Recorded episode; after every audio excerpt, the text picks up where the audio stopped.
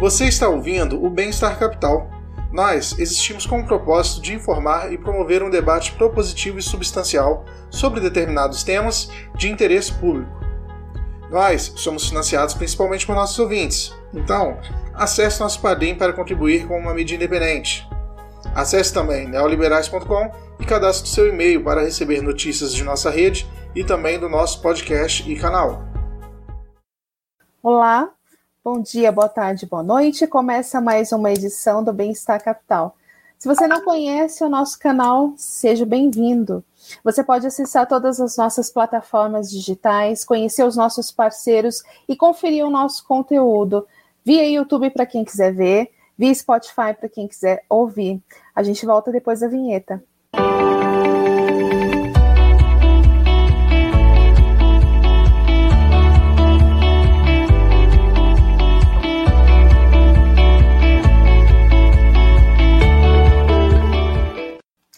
Na sabatina de hoje, do Bem-Estar Capital, a gente recebe Michele Prado. Michele, que é graduanda em Ciência Política e autora do livro Tempestade Ideológica, Bolsonarismo, a Alt-Right e o Populismo Iliberal no Brasil. Dividindo a bancada para entrevistar a Michele, a gente recebe hoje Mari Valentim, arquiteta, ativista libertrans e vice-diretora executiva do Lola Brasil. Pedro Ruas, colunista do site Economia Mainstream e graduando em Economia pela Universidade Federal Fluminense. Felipe Desoy Caraballo, mestrando em Ciência Política pela Universidade de Lender, e eu, Jéssica Lopes, jornalista pela PUC São Paulo. Michele, muito obrigada pela sua presença aqui no Bem-Estar Capital e por ter aceitado o nosso convite. Eu que agradeço o convite, pessoal. Já tive um bate-papo antes com a Mari, foi maravilhoso, a Mari Valentim, pelo Instagram dela. E sempre que eu tenho um tempinho sobrando, estou aqui à disposição para quem quiser conversar. Pode depois certo. até convidar de novo, não tem problema. certo. Bom, já que você começou conversando com a Mari, quem começa fazendo a pergunta? Mari, começa com você. Olá, Michele. Tudo bom? Oi, querida, tudo ótimo. Então, estamos aqui novamente ao vivo, né? E hum, a gente já conversou sobre isso na live que a gente, nós fizemos juntas, mas acho que é um assunto sempre que tem que tratar, né? tanto que é a proposta dessa live, é, esse extremismo que está em voga no mundo, é, muita gente acha que o Trump, né, que quando ele perdeu nos Estados Unidos, ele haveria uma diminuição desse, desse, dessa escalada da extrema direita, do radicalismo, é, mas na minha opinião que esse movimento ele já vem consistente faz algum tempo e que a gente tem que aprender a lidar com ele, tem que combater. O que você acha? Existe uma diminuição dessa extrema-direita com a queda do Trump ou ela continua aí faltando, tendo é, protagonismo no debate? Mari, ótima pergunta. É, nenhuma diminuição, pelo contrário, né? Porque o, a radicalização não é um fenômeno que ocorre assim do dia para a noite, né? vem um longo processo. Uh, o, a saída do Trump, por exemplo, não não significou o fim do trumpismo. Ele continua ainda atacando as bases do Partido Republicano lá nos Estados Unidos, tentando capturar ainda mais o partido, né, para que se torne radical, como a, a, a, direita radical, que é a base dele de apoio. Uh, com a saída dele, nós vimos os acontecimentos no 6 de janeiro, vimos recentemente agora mais um movimento que até flopou na, nos Estados Unidos, agora no sábado passado, que seriam a justiça pelo 6 de janeiro. Nós temos ainda muito conteúdo sendo produzido pelas bases do trumpismo, por essa direita radical e liberal, extrema-direita também, sendo produzida e sendo compartilhada no Brasil e no mundo inteiro, o tempo inteiro, fora as conexões, né? que cada vez ficam mais aparentes entre o bolsonarismo, os Estados Unidos, essas correntes radicais extremistas dos Estados Unidos, concorrentes da Alemanha, concorrentes da, da, da Polônia. Tá tudo ainda muito no começo. Né? Ainda tem muito chão pela frente para que o mundo, não só o Brasil, não, que o mundo consiga prevenir a radicalização, né? E a chegada, esse, esse extremismo já está no mainstream. Isso é que é importante a gente pontuar. Não é algo que ainda vai acontecer. Em alguns países já estão, inclusive, no poder executivo. E já estão estabelecidos, né? Eles já possuem uma rede de influência alternativa muito bem estabelecida, cada um no seu país. A do Brasil é algo meio assustador até, porque são pessoas que têm um milhão, dois milhões de, de inscritos em suas redes e continuam produzindo e compartilhando toda a sorte de conceitos extremistas e teorias conspiratórias e também os conceitos liberais, né? Uma defesa do liberalismo político. Então, tá só no começo ainda, viu, Mari? A gente ainda tem muito chão pela frente. Uh, tanto, não sei se vocês chegaram a, a, saber, semana passada, o diretor do FBI nos Estados Unidos fez, deu, participou de uma, de uma audiência no Senado americano, no qual ele afirma que a, o extremismo ideologicamente motivado de extrema-direita é hoje a maior ameaça nos Estados Unidos, a maior ameaça doméstica. Então, não é algo que, com a saída do trumpismo, acabou, com a saída do Trump, acabou-se o trumpismo. Não funciona assim. Assim como a saída de Bolsonaro aqui no Brasil também não significa o fim da extrema-direita brasileira. Pelo contrário. É possível até que surja algum candidato que seja um pouco mais extremo, extremista do que o, o próprio Bolsonaro. Eu já vi muita gente ainda. Eu, eu me filtro em alguns grupos e, e redes de alternativas de influência que eles têm e já vi algumas coisas nesse sentido bem, bem complicadas, porque conforme a radicalização vai avançando, a tendência é as pessoas acharem que algo mais extremo é a solução para suas, atender às suas demandas, né? Então, está muito longe. E aqui no Brasil quase não tem nenhum tipo de, de projeto de prevenção, agências, monitoramento, nada. A gente não tem nada aqui. A, a, frente ampla seria o nosso cordão sanitário, né? Deve... Exatamente. É. Mas o pessoal Mas nem gosta que se fale nesse, nesse assunto de cordão sanitário. Todo dia eu recebo ataque, porque eu insisto no cordão sanitário. Todo dia é um chilique. E aí eu tenho que ficar lidando com chilique de marmanjo. Mas é, mas é o que está acontecendo no mundo, né? E é importante que vocês, como grupos liberais, entrem nesse debate e, e, e, foquem nisso, porque não é um problema local, né? é algo realmente que ultrapassa as fronteiras. Existem conexões, estão cada dia mais evidentes, né? Os fatos todos os dias estão aí aparecendo. Ontem o Bolsonaro deu uma entrevista, foi hoje, para o pessoal do, do King Dead da Alemanha, que é ainda pior do que o FD, imagine né? Então, é uma agenda totalmente conspiracionista, é, é, voltada ao conspiracionismo da extrema-direita, que a gente tem no poder.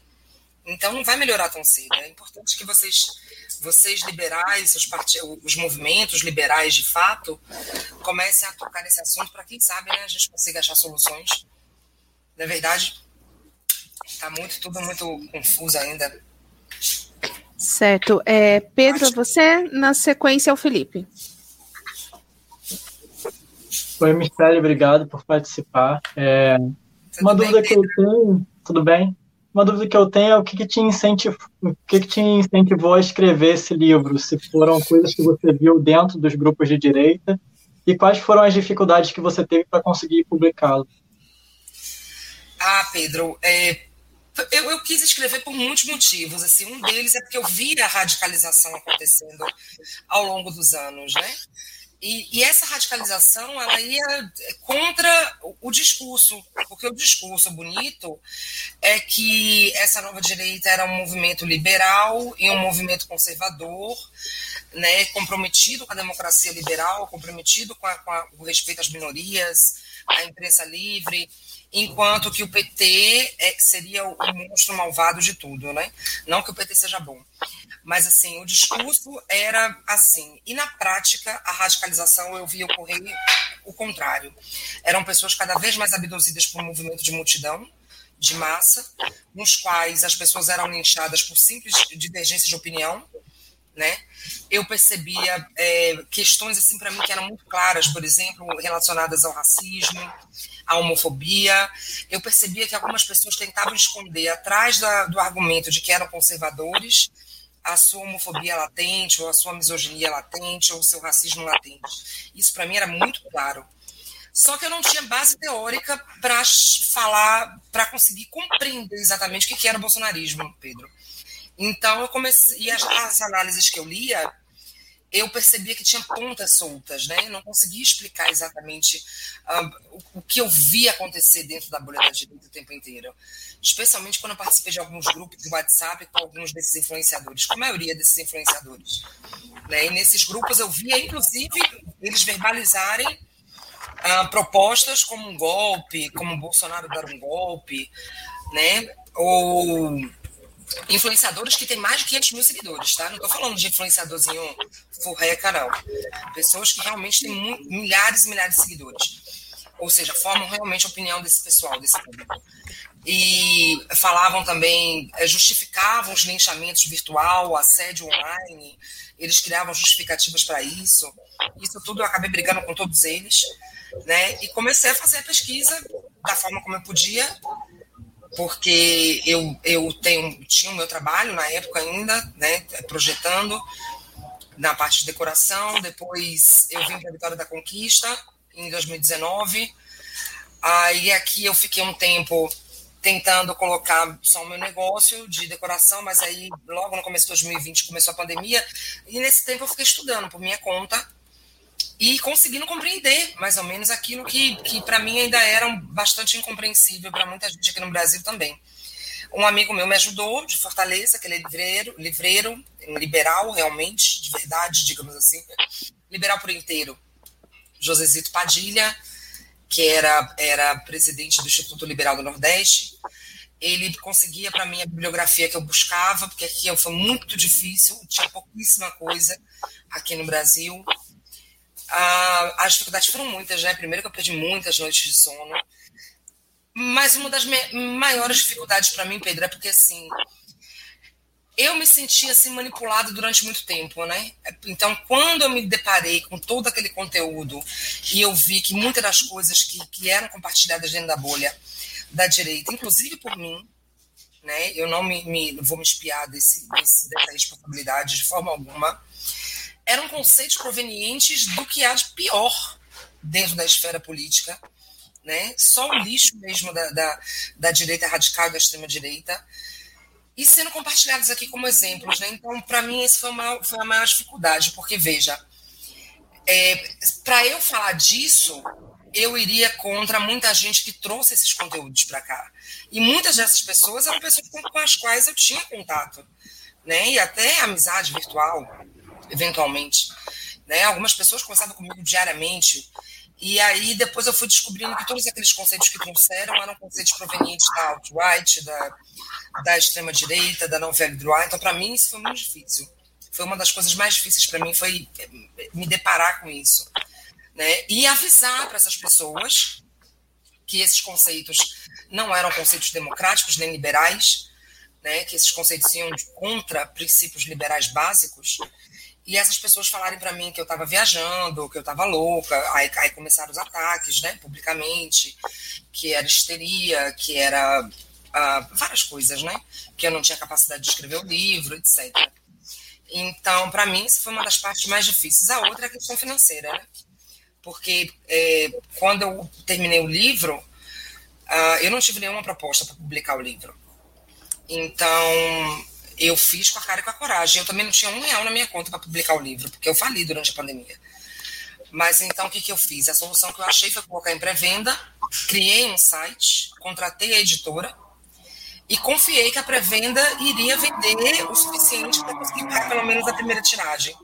E assim eu fiz, né?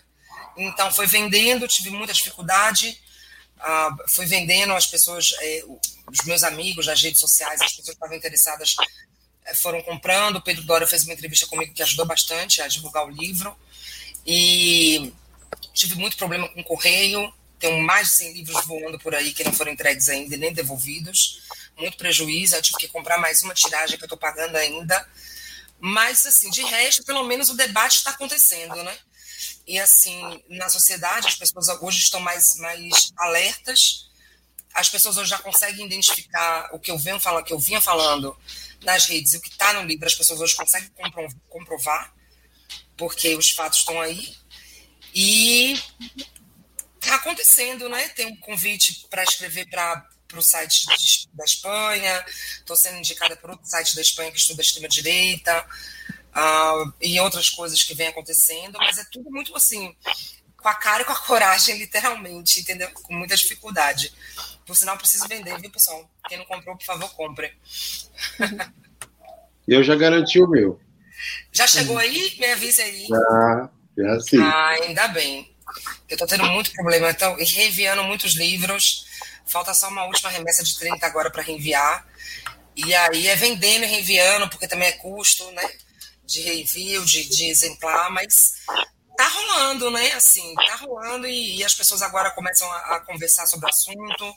As pessoas já, já sabem o que é o extremismo ideologicamente motivado, já sabem o que é extrema-direita, já sabem que o bolsonarismo não está dentro do campo democrático, né?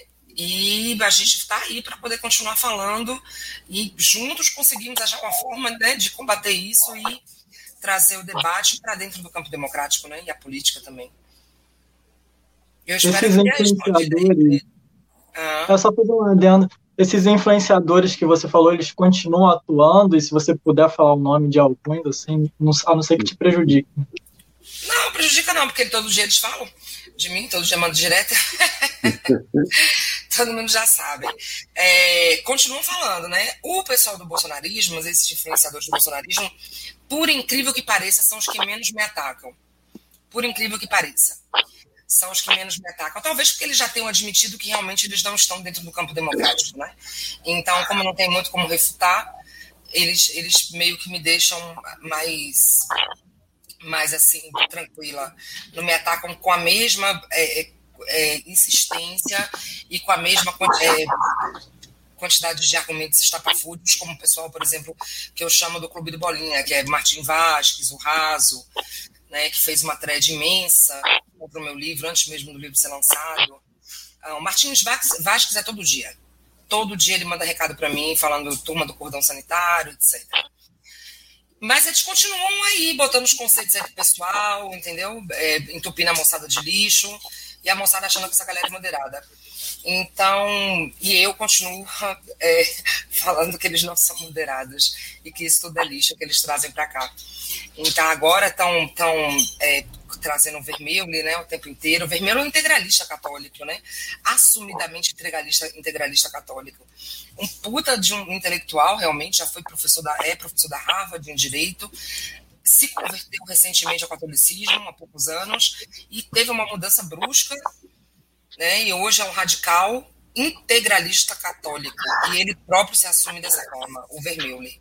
Logo, logo vai estar aí em artigo na Gazeta. Vocês podem esperar, pode escrever o que eu estou falando. E eles vão estar aí divulgando o Vermelho por aqui. Oi, Michele.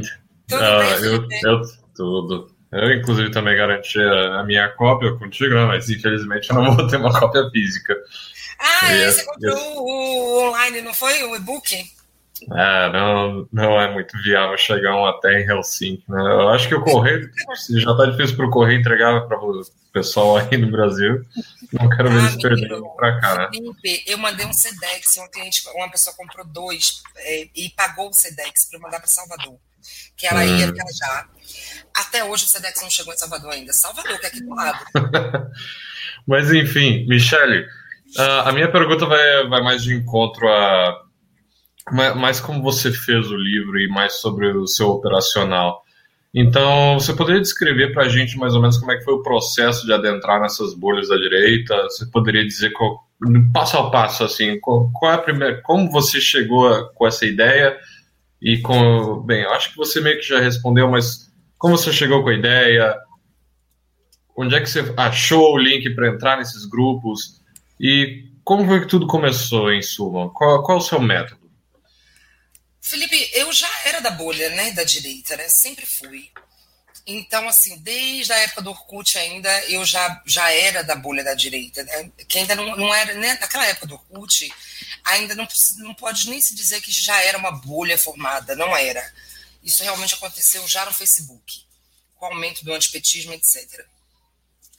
Então, eu não tive dificuldade, assim, de identificar conceitos ou, ou conseguir fazer a relação entre o que eu estava pesquisando sobre a extrema-direita e o que eu tinha visto ao longo do, dos anos todos dentro da bolha da direita, porque eu já estava recebendo esse conteúdo há muito tempo. Então, para mim foi meio que natural, entendeu? Quando eu comecei a pesquisar, que eu cheguei na extrema direita de fato e na alt-right, e que aí tudo para mim ficou muito mais claro, porque eu me lembrava de tudo que eu tinha visto ao longo dos anos e quem tinha colocado isso dentro do debate público, cada um dos influenciadores. Então, para mim foi mais fácil e aí eu conseguia ir, mais fundo, porque por eu saber quem falou, como falou, quando falou, de que forma esse conteúdo chegou para gente, eu conseguia comprovar o que eu estava, a minha tese no livro. Né? Então, vocês, quem, quem já leu sabe que tem muitos links, linkar, é, muitos links, muitas notas e principalmente muitas referências. Então, ao longo desse tempo eu vim estudando, fazendo notas, salvando minhas notas e, e, conseguindo fazer as conexões todas, prestando muita atenção em tudo que era dito nas redes o tempo inteiro, é, discutindo várias vezes também. E mas aí quando eu sentei para fazer o livro, eu escrevi o livro de uma vez, né? Eu fiquei um mês escrevendo o livro direto, porque eu já tinha na minha cabeça exatamente como que seria o livro, uh, com uma cronologia uma que daria o, o culminaria na tempestade, né? Então eu sentei e comecei com a cronologia do PT, do antipetismo, por quê? Porque foi um antipetismo que levou essas pessoas a se aglutinarem dentro de uma bolha né, da direita. E dentro dessa bolha da direita foi que essas pessoas receberam conteúdo. De certa forma, eles estavam sendo alienados. Né? O pessoal anti-PT no começo, não, quem já participou disso, sabe que eu estou falando a verdade, antigamente, em 2004, 2003, não se falava em marxismo cultural, não se falava em teorias como, como globalismo. O que unia essas pessoas era essencialmente a sua, as suas críticas ao PT.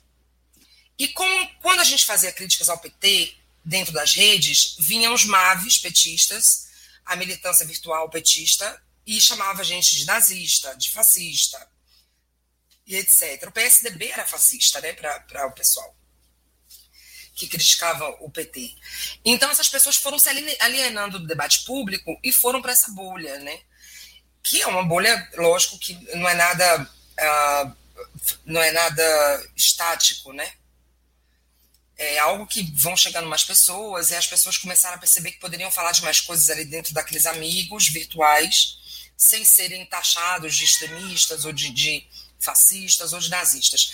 Então, o antipetismo, que não era patológico na época, depois se tornou realmente patológico, o antipetismo ele era uma rejeição normal que ocorre em democracias, no qual você eventualmente não gosta de determinado, determinada política ou determinada postura. Eu, eu pessoalmente, o que eu sempre tive rejeição ao PT é a postura populista do PT né, do, do, Lula, principalmente, porque Dilma, por incrível que pareça, não é populista, mas o Lula é populista, que é o discurso do povo versus elite, e esse líder é a personificação da vontade do povo. Né? Então, essa retórica que antagoniza a sociedade o tempo inteiro era o meu principal e ainda é uh, fato de rejeitar o PT políticas sociais não é populismo, né? É outra, é, é, são políticas públicas sociais. Mas o pessoal confunde assistencialismo com populismo muito aqui no Brasil. Então, essas pessoas foram para dentro do, do, dessa bolha e eu quis mostrar a cronologia que dentro dessa bolha elas começaram a receber o conteúdo da extrema-direita e da direita radical internacional, basicamente. Né? Tem pouco de Brasil nesse conteúdo todo que formou o bolsonarismo, muito pouco se a gente for pegar. Claro que tem os grupos integralistas, né, neo-integralistas, mas é, é, a minoria. O grosso mesmo vem desse, desses conceitos que foram introduzidos aqui pelo Olavo de Carvalho e os alunos dele que se tornaram influenciadores dessas redes, né? Que foi quando começou a entrar a coisa do esquerda versus direita, lá para 2005, 2006, mais ou menos. No segundo mandato de Lula, aí a coisa já estava tomando um corpo muito maior, né? Dentro dessa bolha da direita já estava, esses conceitos já estavam começando a ficar muito mais frequentes. E em 2013 culminou com o lançamento do livro do Olavo de Carvalho. Esses alunos do Olavo de Carvalho eles se tornaram os, as autoridades morais para representar a direita dentro, dentro dessa bolha. E eles continuaram trazendo todo esse conteúdo. Então eu fiz no livro uma cronologia, mostro primeiro E fiz também uma ironia, algumas pessoas devem ter percebido que alguns títulos eu estou ironizando alguns desses influenciadores, como por exemplo, Contra a Maré Vermelha, é o título do livro do Rodrigo Constantino. Ah, por trás das máscaras, onde eu falo que eles são de fato extrema-direita, é o título do livro do Flávio Morgenstern. Eu ia colocar também Para de Acreditar no Governo, mas aí do Bruno, né, o liberal que não acredita no governo, mas vai trabalhar no governo, mas aí não tive dinheiro para poder colocar esses dois capítulos extras. Então eu fiz essa cronologia e depois cheguei por último no populismo, né, e no iliberalismo, que que está bastante em voga no mundo inteiro, mas não é só no Brasil também. E falo muito do terrorismo de extrema direita, que para mim é uma das maiores preocupações que é a radicalização do extremismo, as teorias conspiratórias todas, porque eu já tinha visto todas essas teorias sendo colocadas aqui no debate público por esses influenciadores. Estou tentando aí, né, ver, fazer o pessoal compreender o, o, o que é essa aberração. Mas, respondida a pergunta, foi mais ou menos assim. Eu não, eu não tive metodologia científica nesse livro. Talvez no próximo uhum. eu tenha. Porque agora eu já estou né? Já sou uma acadêmica. mas, então... mas só, só para só deixar claro, você, você já estava inserida nesses grupos, você disse. Uhum. Mas uh, poderia dizer uh, só para a gente qual plataforma, se puder dizer também nome dos grupos, enfim, o, o, os detalhes assim esmiuçados. Bem, no Facebook era muito, muito é, é, pulverizado, né? Porque no Facebook você tem 5 mil amigos então você tem ali, você assina o feed de algumas pessoas, né? Mas eu recebi o conteúdo, por exemplo, de Flávio Gordo, Flávio Morgenstern, uh, Leandro Ruschel, Rodrigo Constantino, Alexandre Borges, Felipe Moro Brasil, uh, Martins Vasques, Francisco Raso, Flávio Quintela, muito, todo, esse pessoal que foi a primeira turma é, do lavismo, digamos assim. Acho que o Flávio nunca foi o Lavete. O Flávio nunca foi, eu acho. Um, eu recebi esse conteúdo todo lá, recebia depois no Twitter. O Twitter eu entrei já em 2019, se não me engano, ao final ou 2018. Eu recebi menos pelo Twitter, mas mais participei de grupos, alguns grupos uh, de WhatsApp, como Internet Livre. Uh, nossa, tinha, teve vários. O Internet Livre foi o que tinha mais bolsonaristas. Uh, aí, do Internet Livre foram criando subgrupos, que eu participei de vários também. E depois eu fui, ia discutindo e ia saindo desses subgrupos. Uh, no Telegram eu sigo alguns, mas eu não posso falar, que senão eles vão acabar descobrindo, porque meu DD é facilmente reconhecível. Eu participo infiltrada contra o nome no Telegram. Eu participo no Bom Perfil, que é uma rede nova, também infiltrada contra o nome. É uma rede nova bolsonarista. Isso hoje, mais recente, né? Já depois do meu livro terminado.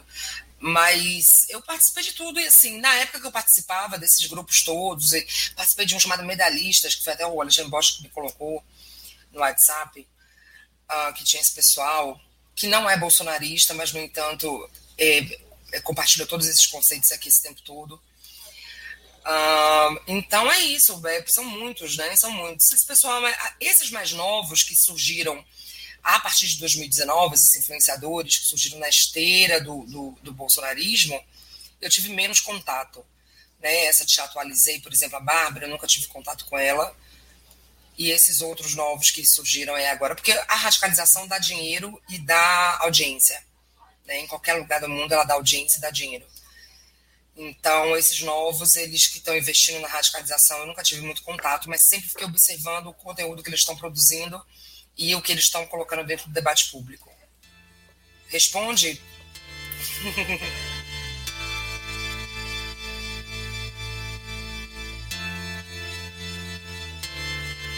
Agora, Michele, deixa eu te perguntar. É, qual foi o gatilho que te levou a entender que o bolsonarismo era uma direita iliberal? Olha, muitos, viu? É, em 2019, logo no começo do governo, teve o. No dia, no dia da posse, teve a, o Carlos Bolsonaro no fundo do carro, né? E aquilo para mim foi um, um, exemplo claro de, de, uma, de uma, uma confusão entre o público e o privado que as pessoas estavam justificando. Porque eu fiz um texto no dia da posse e postei no, no, no meu Facebook e reclamando daquilo, e eu fui muito atacada e as pessoas estavam justificando o Carlos Bolsonaro lá. Então ali eu comecei a perceber o seguinte, que qualquer tipo de avanço autoritário do Bolsonaro seria justificado por esse pessoal. Dali em diante, uh, logo nas primeiras medidas dele, se concentrava muito em ataques à, à comunidade LGBT, né? Ok que isso não era novidade, porque todo o histórico dele havia esses ataques, mas percebam, o discurso daqueles influenciadores que apoiaram o bolsonarismo publicamente era um discurso de que eles manteriam os princípios liberais defendidos, né? E dentro desses, princípios liberais, obviamente, tem o respeito às minorias. Então, quando o Bolsonaro começou, por exemplo, a, a instrumentalizar agências como a Ancine ou a Lei Rouanet para que uh, conteúdos da, voltados à comunidade LGBT não recebessem, não pudessem participar, ou se não recebessem financiamento né, das leis, etc., ali já estava muito claro que ele não tem nenhum tipo de respeito aos princípios liberais e nem, aos, nem à democracia liberal. Só que na época eu ainda não sabia exatamente o que era o liberalismo, né? Porque aqui no Brasil não se falava muito ainda sobre isso. Como não se fala ainda até hoje? Fala-se muito pouco. Então eu comecei a pesquisar mais e encontrei na Hungria, encontrei na Polônia, principalmente na Hungria, links que, que me conectavam ao, ao estilo do bolsonarismo, né? Ou seja, é uma democracia, ele, ele não fala contra o ato de votar ou contra a democracia per se, né? Que são as eleições. Ele não falava, né? Mas, no entanto, os princípios básicos da democracia liberal não estão protegidos. Ele avança contra esses princípios. Então, você teria o quê? Uma democracia eleitoral e não uma democracia liberal. Né? A ideia é essa do iliberalismo, que tende ao autoritarismo, porque aí você tem, um, você tem, uma, você tem um sistema essencialmente majoritário, né? majoritarista quando você tem um, um, o iliberalismo, ele pensa na, na maioria, essa maioria vota, então se tem uma democracia. Mas, no entanto, aquelas minorias não têm nenhum tipo de respaldo ou proteção, ou nem o Estado democrático de direito e nem a separação de poderes são, são, são fundamentais para esse, essa, esses iliberais. Né?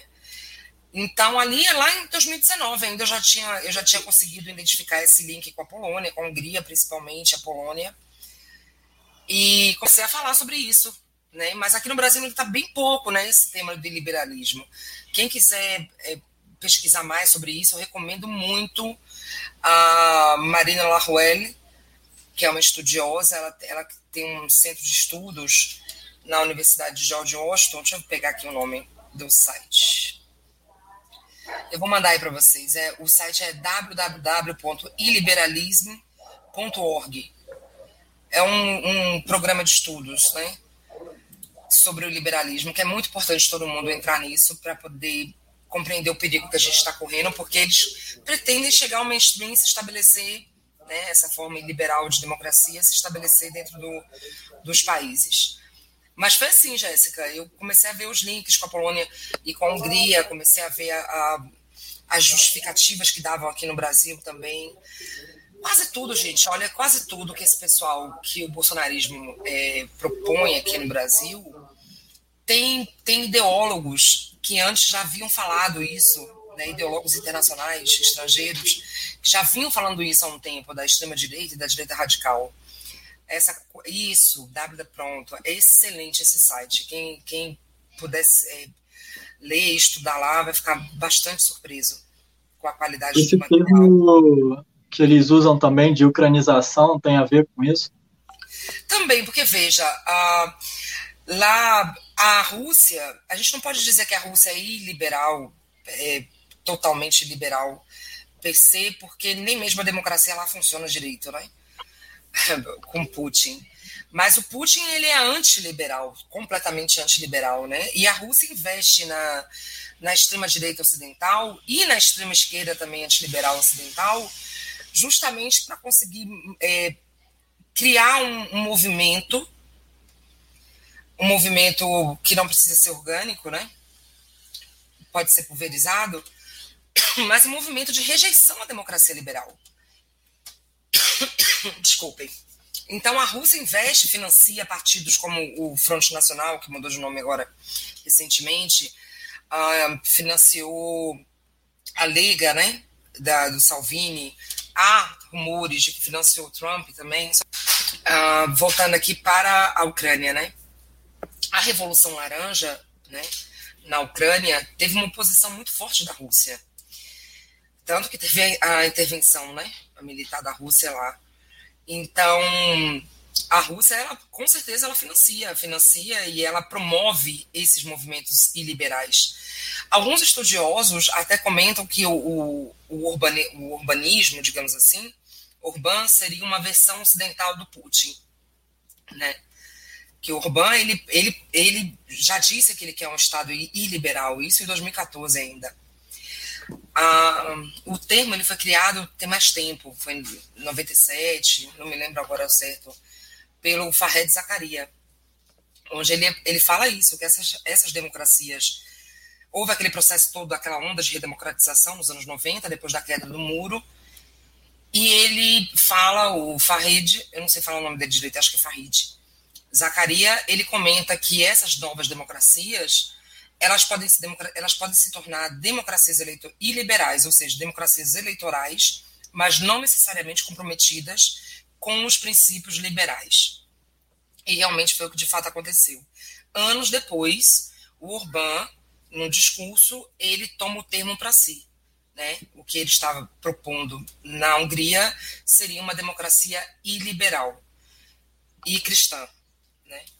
ou seja, majoritária, com, focada no, no, na moralidade cristã, contra, sem pouco, pouco respeito às minorias, né? especialmente LGBTs.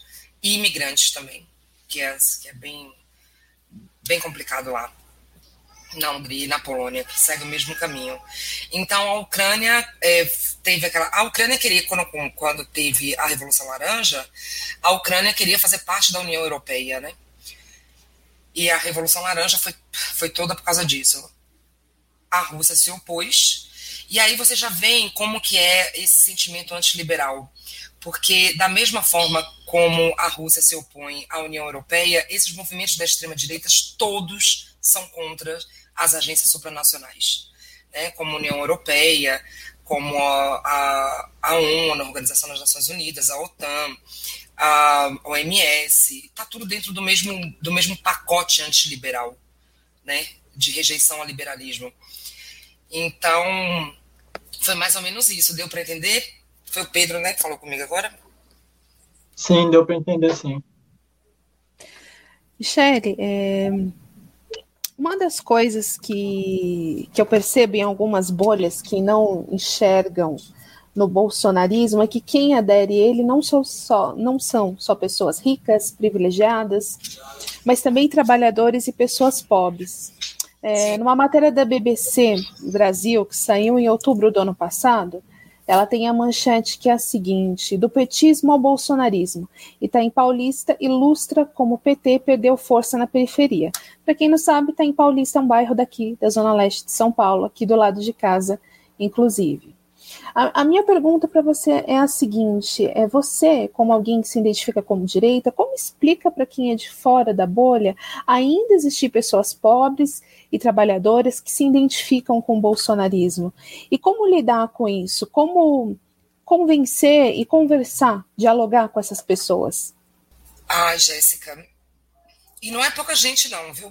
Que se que se que se identifica com o bolsonarismo, porque veja, tem, muito, tem muitos pontos aí que a gente precisa entender, e não apenas a questão é, econômica, mas tem muitos pontos que a gente precisa entender e pensar, que é o seguinte, a informação hoje, ela não é mais centralizada. Durante muito, muito tempo, assim, nas últimas décadas, a imprensa tradicional ela vem sofrendo uma perda de credibilidade intencional até, né? Esses agentes extremistas, eles realmente eles é, insistem em tirar a credibilidade da imprensa para ocupar o lugar da imprensa na informação. Né? Tem, tem isso também, eles fazem isso de forma proposital para ocupar esse espaço. Hoje nós temos o seguinte: as pessoas se, se informam basicamente pelo celular, e cada pessoa hoje tem um celular na palma da mão, recebendo as notícias ali de forma descentralizada, digamos assim né? e formam as suas próprias comunidades de, de, de, nas quais eles vão trocando suas experiências e suas opiniões e entram dentro dessas câmaras de eco. Né? Então, eles se informam hoje em grupos de WhatsApp, se informam hoje em grupos de Telegram, se informam hoje em sites de mídia alternativa. E tem outro ponto também, tirando essa parte da informação descentralizada e online, muito rápida na mão de cada pessoa, tem também a questão do, dos evangélicos, né? Que esses, os evangélicos é muito, são muito fortes dentro de comunidades mais carentes.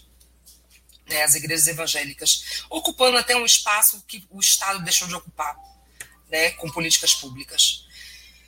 E de forma nenhuma estou aqui condenando uh, uh, os evangélicos, tá? Eu estou só mostrando assim um fato que realmente quando a gente vai em todas as comunidades mais carentes, nós temos muitas igrejas evangélicas dentro dessas comunidades, ocupando um espaço que o Estado não ocupou antes.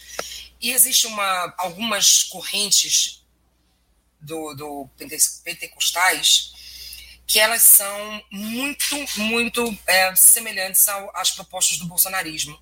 Por exemplo, a corrente da teologia do domínio, dominionista, e que é uma corrente fundamentalista, né, no qual eles, eles promovem a ideia, fazem uma leitura, fazem uma leitura literal do Antigo Testamento e promovem a ideia de que uh, todas as esferas da sociedade precisa haver o domínio dos evangélicos, dos cristãos evangélicos. Então eles até dividem em sete montanhas, a teoria das sete montanhas, teologia das sete montanhas, seria mídia, cultura, governo, esporte, educação.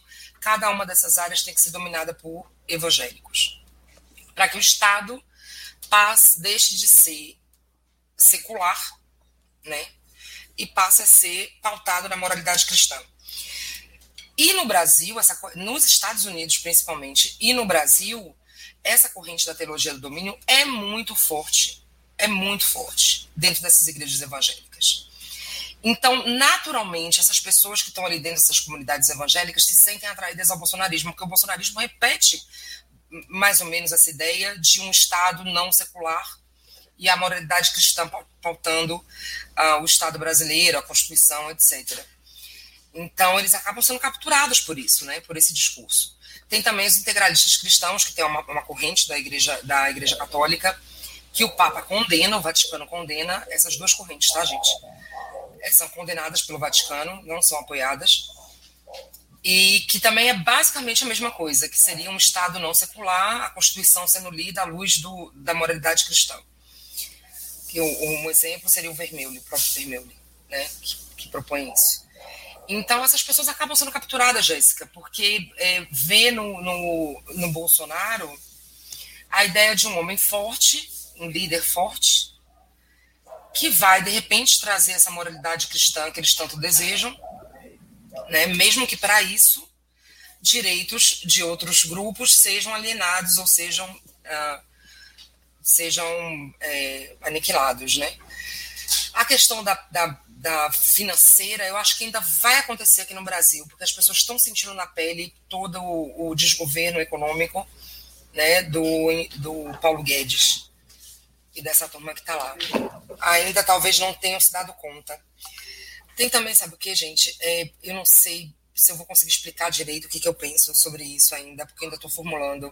Tem essa coisa do ativismo cidadão também, que captura muitas pessoas de qualquer classe social. O que seria isso? Seria as pessoas agora elas encontraram um propósito de vida fazendo ativismo político. E aí, dentro do bolsonarismo, muitas dessas pessoas saem do anonimato fazendo esse tipo de ativismo político. E isso se tornou uma, um, um estilo de vida para muita gente. Né? E algumas pessoas ganham muito dinheiro com isso, inclusive. Né? Fazendo, posta um vídeo xingando o STF, apoiando o Bolsonaro. Imediatamente essas pessoas ganham, sei lá, 100 mil seguidores da noite para o dia em suas redes sociais. Elas começam a produzir vídeos, conteúdo, criar canal. Esses canais são monetizados, viram palestrantes. Então, é um negócio também além do estilo de vida, aquelas pessoas estão se encontrando. Agora eu posso falar e com a internet eu consigo rapidamente é, alcançar muitas pessoas. Então, agora eu vou ser uma ativista para o Bolsonaro. Isso também é, captura muita gente da, de classes mais baixas. E não só as classes mais baixas, não, como de todas as classes sociais. Agora, como a gente vai conseguir tirar essas pessoas de dentro desse, dessa radicalização é, é uma pergunta de um milhão de dólares. Porque em todos os países tem muita gente estudando o tema, Alguns países uh, trabalham, alguns estudiosos trabalham com a inoculação, né, que seria a gente aos poucos ir inoculando uh, determinadas ideias para que essas pessoas consigam perceber que, por exemplo, determinado conceito que está sendo posto ali, na verdade, é uma teoria conspiratória com fundo antissemita. Né? Então, a gente. É mais ou menos o que eu fiz no livro, na verdade, que eu vou explicando que cada teoria conspiratória tem uma tem um cerne antissemita, tem um cerne racial por trás disso? Será que essas pessoas vão ficar, vão ficar satisfeitas em saber que estão sendo manipuladas por agentes extremistas que têm, na verdade, objetivos escusos ou objetivos que, que não respeitam a dignidade humana de outras pessoas? Então, a ideia é a gente ir inoculando aos poucos isso nas pessoas. Né? Olha, você sabia que essa teoria do, do, do da nova ordem mundial é uma teoria de cerne antissemita? né? Mas você não diz que você gosta de Israel. Então, como é que você pode compartilhar essa teoria se ela é antissemita e você ao mesmo tempo diz que você gosta de Israel? Então, alguns, alguns estudiosos estão apostando na inoculação. Agora, para isso acontecer também, é, precisa ter um, um, movimento grande, precisa ter o envolvimento da classe política, que no Brasil, infelizmente, só se preocupa com questões eleitorais né? Só pensam na eleição de 2022 e não estão vendo que tem um caldo de extremismo acontecendo no Brasil, né? De radicalização e extremismo que uma hora vai explodir. Já tem é, é, acontecido coisas esporádicas ali, ali aqui e ali, né? Ações. Começo do ano teve o soldado na Bahia, né? Que, que acabou cometendo suicídio ao atirar na polícia. Uh, de vez em quando teve agora uma bomba na, no consulado da China que jogaram. E tem no dia a dia, no cotidiano, né? O policial que bateu no, no gay, que tal vídeo viralizou, uma coisa horrorosa. Então, no dia a dia, esse extremismo vai minando na sociedade, mas a classe política está pensando na, na, próxima eleição. As instituições tampouco estão preocupadas com, com a radicalização e com o extremismo aqui no Brasil. É, não tem nenhum tipo de monitoramento, não tem. As polícias militares não têm monitoramento nenhum. Aí, de repente, surge um comandante convocando para manifestações, aí exonera o comandante. Mas não, só isso, achando que isso vai resolver o, o, problema, não vai. Enquanto em outros países uh, tem muitos centros de pesquisa, tem muitos centros de estudos, tem financiamento para essas pesquisas.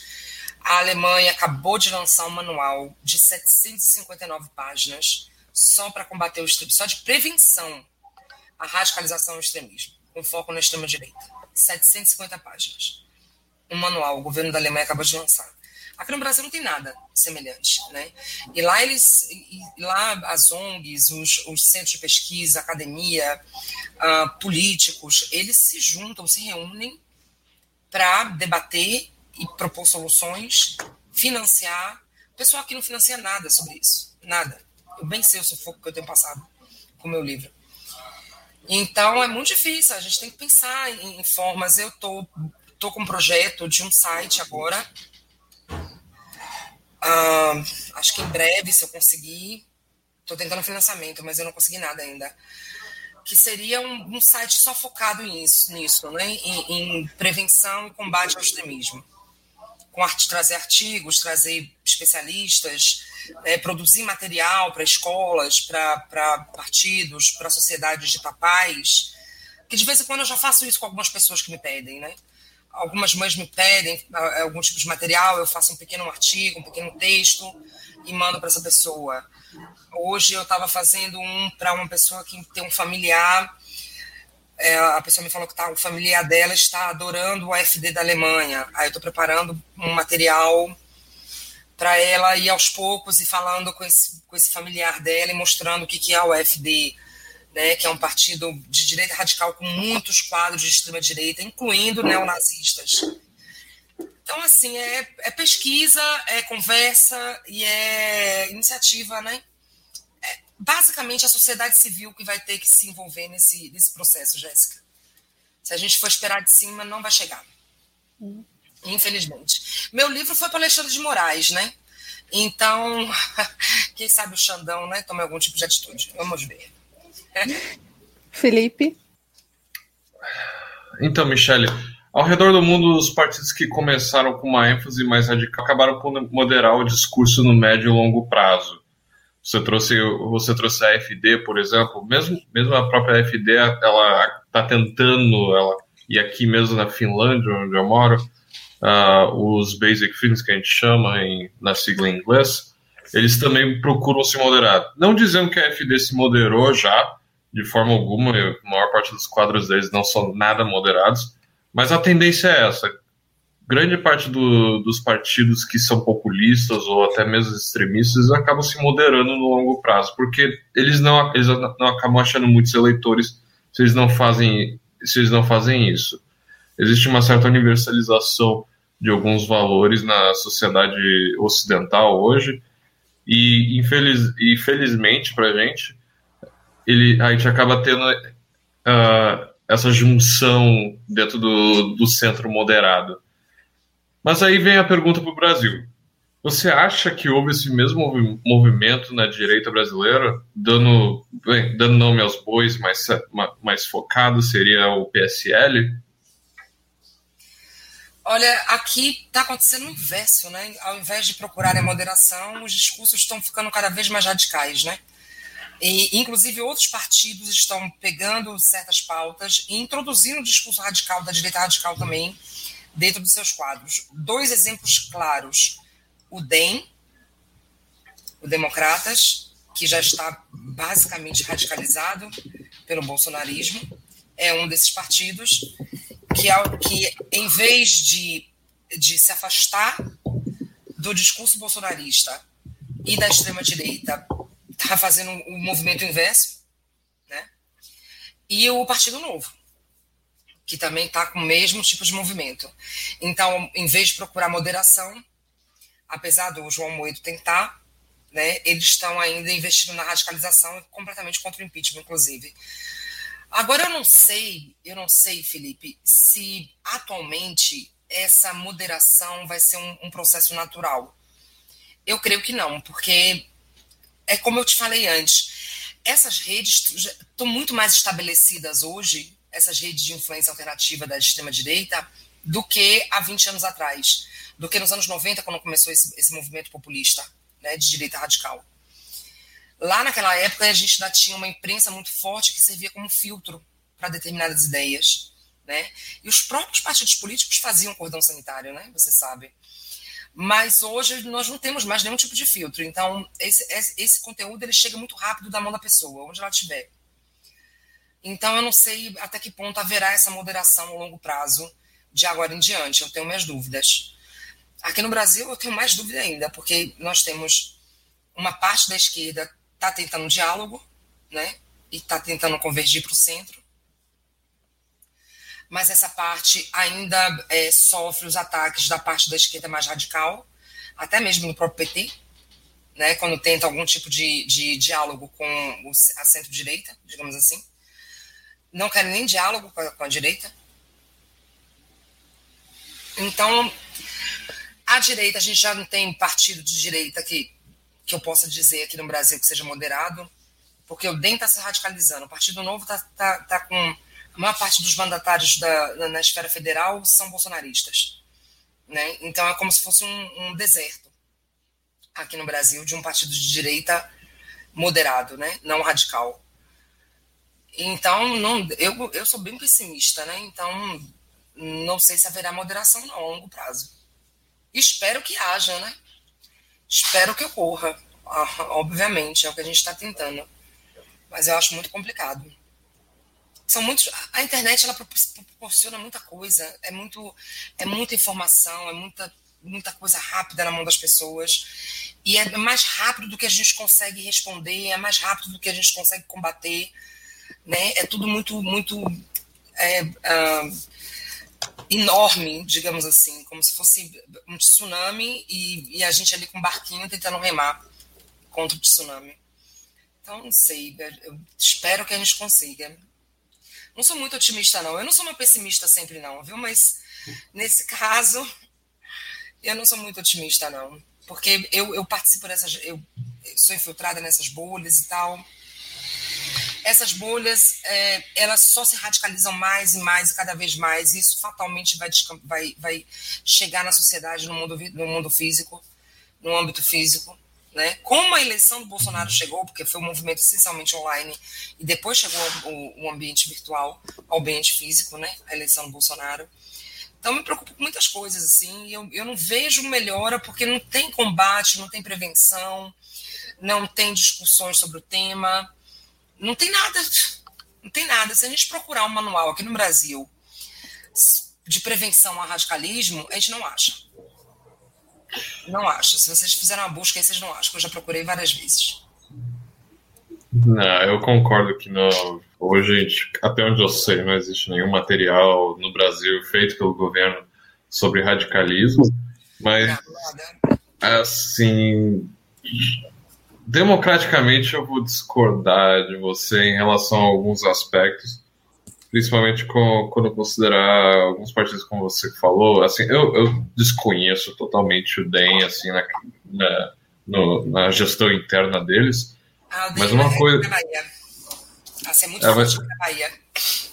É, tudo bem, mas uma coisa, uma coisa eu acho que a gente pode concordar, porque existe uma diferenciação entre o que é que os mandatários fazem, exemplo, o que o, como o novo opera hoje, e, o que, e como está sendo esse processo de rachadura que a gente está tendo no novo. E o partido e os mandatários são duas coisas diferentes. E o partido ele serve exatamente para fazer como o novo fez. O novo, no, no, no momento, está tá expurgando exatamente porque ele está tentando se, se levar para esse movimento de moderação. Agora, se bem está fazendo isso, como eu disse, eu não sou um mestre, eu não sou grande conhecedor do, da, da gestão interna do DEM. Mas eu imagino que grande parte dos partidos acabam agindo dessa maneira, porque o público mais extremado não, não é tão abundante quanto o, o eleitor médio. E o eleitor médio, querendo ou não, mesmo o, o próprio eleitor que votou, votou no Bolsonaro, não necessariamente é um extremista. Algumas pessoas são desinformadas, as pessoas são leigas, e infelizmente, elas acabam apoiando Bolsonaro por N motivos, desde promessas que elas imaginam que ele pode cumprir, desde desconhecimento da função. Então, só queria adicionar esse meu ponto aí, eu só falo. Ah, que o, o Novo está tentando mesmo, isso eu sei. Tem muita gente lá no Novo tá é, é, Michele, segundo o Marcel, não existe bolsonarista do Novo, né? Ele deu entrevista essa semana. Ah, ele falou? Foi? É, falou cara, isso, não tinha bolsonarista do Novo, né? Então. Mais uma coisa... começando por ele. cálculo político, né? Um cálculo, inclusive, muito canalha que faz, né? Porque ele tá. Porque ele é um Olavete, né? Ele, ele, ele, ele, ele é um Olavete, ele se, se elegeu na base desses conceitos todos, ele não quer perder esse público, né? É, eu acho interessante, Michel, uma coisa que as pessoas às vezes esquecem o Bolsonaro continua sendo a antipolítica. Com certeza. Continua sendo o cara que não tem partido. Então, a gente tem que considerar que a maior parte dos eleitores no Brasil, eles não são politizados assim no sentido de querer discutir política. Uhum. Quando vem um Bolsonaro e chega e fala alguma bravata dela, ele se conecta a esse eleitor que não está ali discutindo esquerda, direita, não está discutindo. Não acredita na democracia é uma ilusão acreditar que todo mundo no Brasil defende a democracia.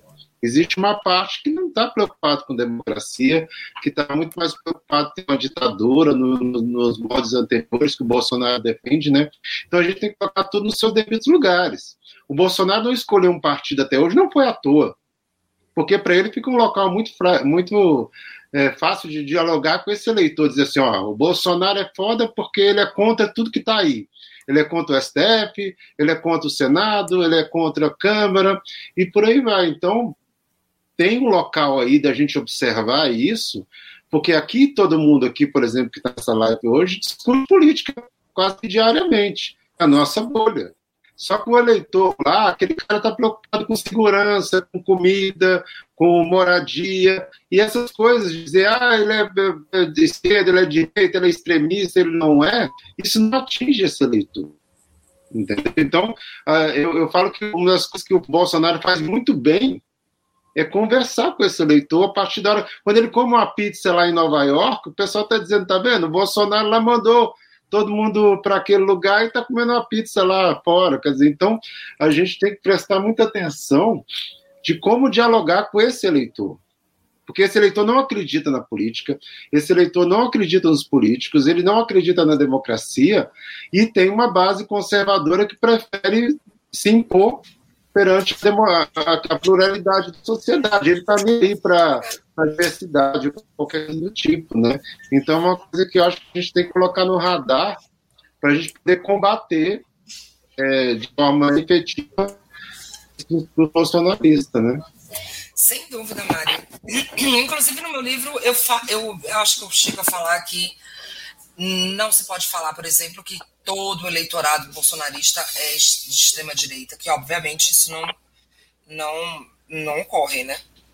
Muita, muita gente vota sem, sem saber nada, nenhum tipo de conceito político ou nada nada disso, não sabe o mínimo.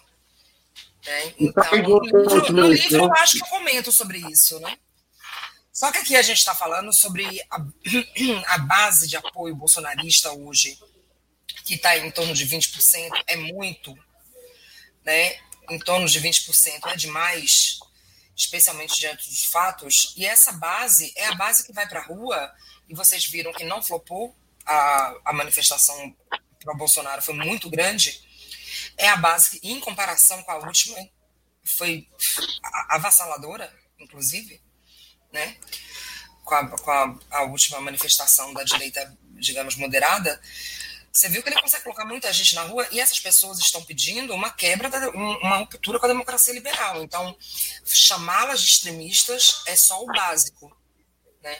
A gente está só falando os fatos, porque a partir do momento que essas pessoas estão na rua propondo uma ruptura com a separação dos poderes, contra as instituições e uma nova forma social distinta da democracia liberal, são extremistas. São, aí vai variando, cada um, cada um com um tipo de extremismo, porque a extrema-direita ela não é uniforme, né? Ela tem muitas correntes, tem correntes seculares, tem correntes que não são seculares, tem os supremacistas, tem, tem os neonazistas, tem os supremacistas que não são neonazistas, né? apesar de serem supremacistas, de repente supremacista étnico, mas não tem nenhum tipo de, de, de crença na, nos conceitos do, do nazismo. Então é muito amplo, a extrema-direita é ampla, é pulverizada, não é uniforme. Só que um ponto básico é que a partir do momento que, essa, que esse público bolsonarista, esses apoiadores vão para a rua e pedem, optam por uma ruptura, por um sistema no qual não há separação de poderes, não há Estado Democrático de Direito, não há as instituições fazendo os freios e contrapesos, nós estamos lidando com extremistas. A gente não está lidando com nada além, nada além disso. São extremistas. É, eu, claro que não são, claro que não são é, os 57 milhões de eleitores que votaram nele, óbvio que não. Mas ele tem eu, uma base aí entre 20, 20, 25% aí que. O Augusto de Franco, inclusive, chamou isso aí, essa atenção, porque a democracia liberal não é a maioria no mundo, né? É interessante, a gente coloca aqui como se fossem o regime de maioria, não tem isso, né? É 24% só do mundo é uma democracia liberal nesse conceito que você trouxe, né? Pois é. Da, dessa democracia que é além da questão eleitoral, né? Uma democracia é bem liberal. Além, né? É, é bem além, né? São, são especialmente a não ser majoritário, né? O respeito às minorias, porque quando você trata a democracia como algo somente majoritarista, você está deixando de lado as minorias, né? Todas elas. Né? Todas elas. Aqui não, nem apenas LGBT ou, ou digamos, é, minorias é, étnicas, né? mas tem as minorias religiosas, tem as minorias políticas né? também. Então, a gente tem aí. A, a, falta alfabetização democrática no Brasil nesse sentido, né? uma alfabetização liberal tanto que as pessoas confundem o liberalismo apenas com as questões econômicas. Isso é um problema sério aqui no Brasil, porque eles linkam o liberalismo somente a propostas econômicas, né? questões econômicas. E o principal é posto de lado. A democracia é o contrário, né? O liberalismo cultural ou político é posto de lado. É, a democracia é o regime que permite que as minorias existam, né? Coexistam. Exatamente. Não, exatamente. não, a, não a, a ditadura da maioria, como, ele, como algumas pessoas pensam, né? É. Exatamente.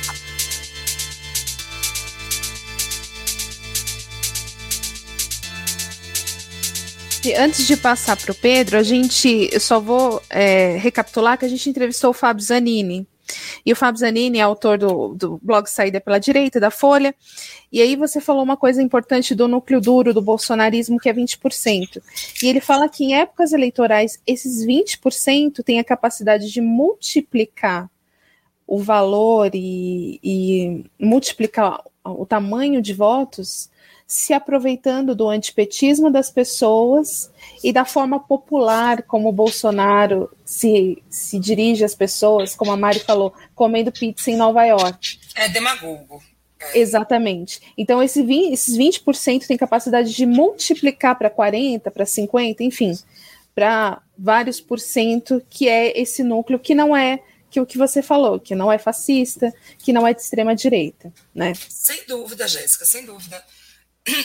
Eu acho que as pessoas estão se esquecem de tantos pontos assim que pode fazer mudança na, na próxima eleição, que a gente pode tomar um susto grande, porque nós temos aí os evangélicos, como eu falei.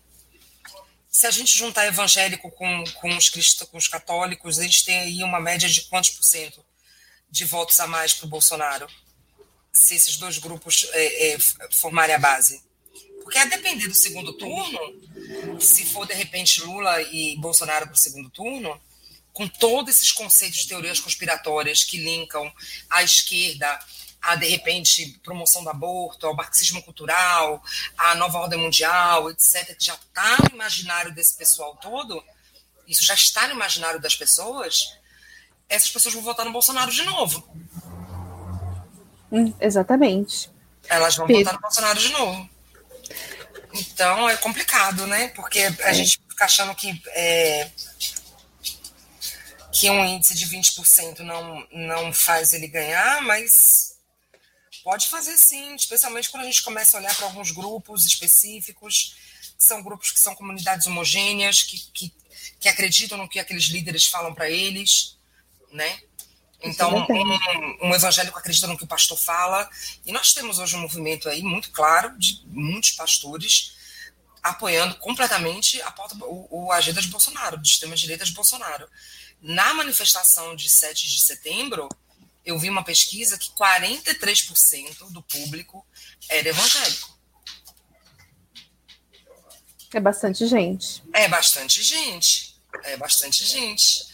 E Bolsonaro é populista, Bolsonaro é demagogo, ele está conversando direto com as pessoas.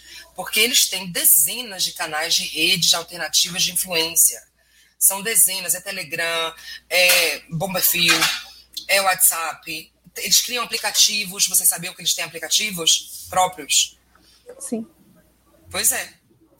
Eles têm aplicativos próprios. A, a Bárbara do Te Atualizei teve a desmonetização do canal dela ela agora acabou de criar um aplicativo, a pessoa faz assinatura. Então, quer dizer, é, é pulverizar. Essas redes são muitas. E já está estabelecido, gente.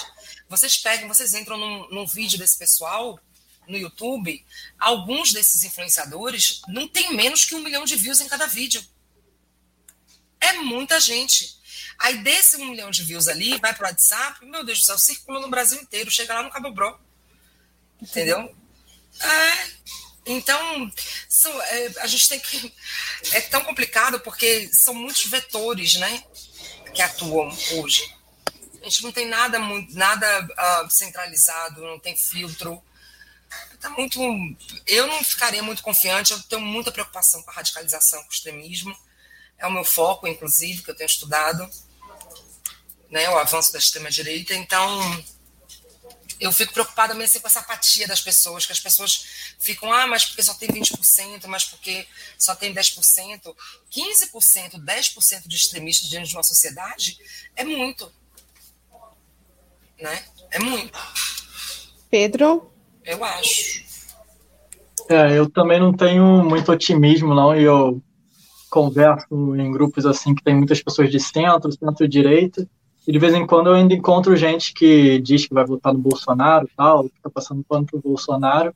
É. E você tenta, você tenta explicar para eles algumas, algumas teorias que eles estão usando. Às vezes a pessoa manda documentário do Brasil Paralelo, manda umas coisas assim, e você tenta explicar que a fonte é o Olavo de Carvalho, que é um cara terraplanista, que é um cara que defende absurdos, e a pessoa fala, tipo, tanto faz, assim. É, eu acho que tem até um meio que um cinismo que as pessoas fingem que não estão percebendo, mas que percebem que aquilo é um autoritarismo e elas simplesmente ignoram porque elas concordam, né?